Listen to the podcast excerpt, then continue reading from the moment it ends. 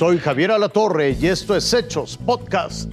Contabilizan 156 desaparecidos por el derrumbe del edificio en Miami. Lluvias y fuertes vientos por Enrique. 22 años y medio de cárcel contra el policía que mató a George Floyd. Una labor titánica es la que decenas de bomberos y rescatistas desempeñan en los restos del condominio que se derrumbó en Miami. Turnos extenuantes, de 12 horas cada uno. Fue como las autoridades decidieron dividir el trabajo de estos hombres cuyo único objetivo es encontrar sobrevivientes en medio del desastre. Los esfuerzos no han dado tregua desde la 1.30 de la mañana de ayer jueves.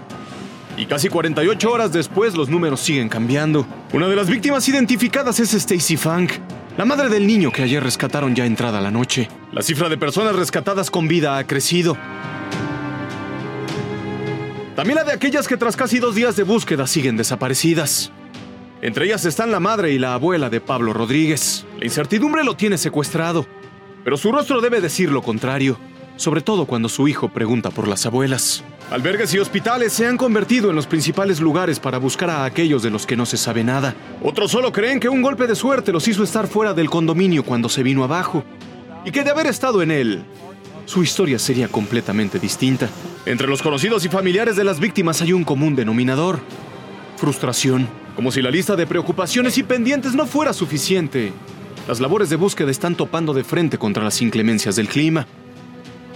Lluvia y viento hacen aún más peligrosa la labor de aquellos que a mano limpia mueven piedras y fierros retorcidos con la esperanza de encontrar vida sin lastimar la propia. Por lo pronto los familiares de los desaparecidos están entregando toda la información posible a la policía local. Señas particulares, tatuajes, cicatrices y procedimientos dentales son los de mayor ayuda. Los hospitales recolectarán huellas dactilares y muestras de ADN para identificar a aquellos que con o sin vida sean encontrados en la zona cero.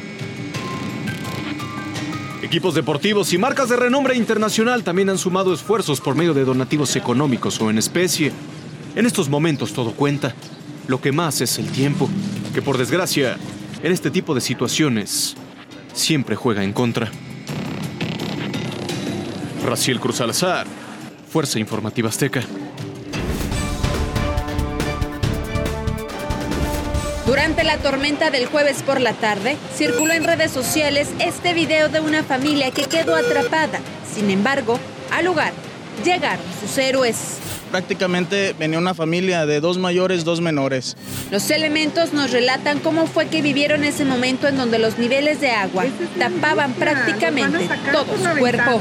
Vimos que ya estaba tapado el cofre y tomamos la determinación pues de ingresar a, sacarlos ya con el apoyo del comandante de autorización. Y por mediante señas le, paso mi número telefónico al señor, este, contacta vía telefónica con un servidor y ya les cuestiono si se encuentran bien.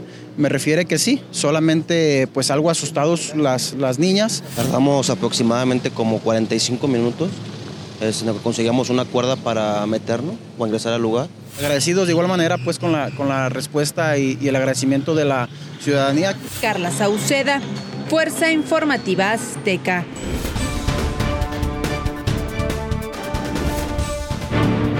Veintidós años y medio en prisión serán los que pasará el ex policía Derek Chauvin por el asesinato del afroamericano George Floyd.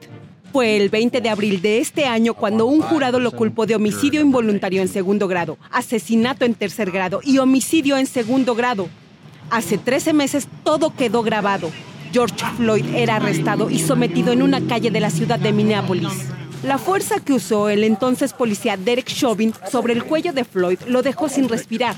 Okay, Stop moving. Mama. Minutos después murió. Las agravantes para otorgarle dicha condena fueron que Chauvin abusó de su posición y confianza, que trató a Floyd con crueldad y que cometió el asesinato delante de niños. En la audiencia, la primera en comparecer fue Gianna, la hija de George Floyd de tan solo siete años. Siguieron sus hermanos. Uno de ellos cuestionó a Chauvin. Una sentencia que la familia Floyd esperó por más de un año y ante a la que el presidente estadounidense Joe Biden también reaccionó. Well, I, I don't know all the circumstances that were considered, but it seems to me under the guidelines that seems to be appropriate. Una sentencia histórica en Estados Unidos porque ha sido de las más largas dadas a un ex policía por el uso excesivo de fuerza. Seiza Pérez Murillo, Fuerza Informativa Azteca.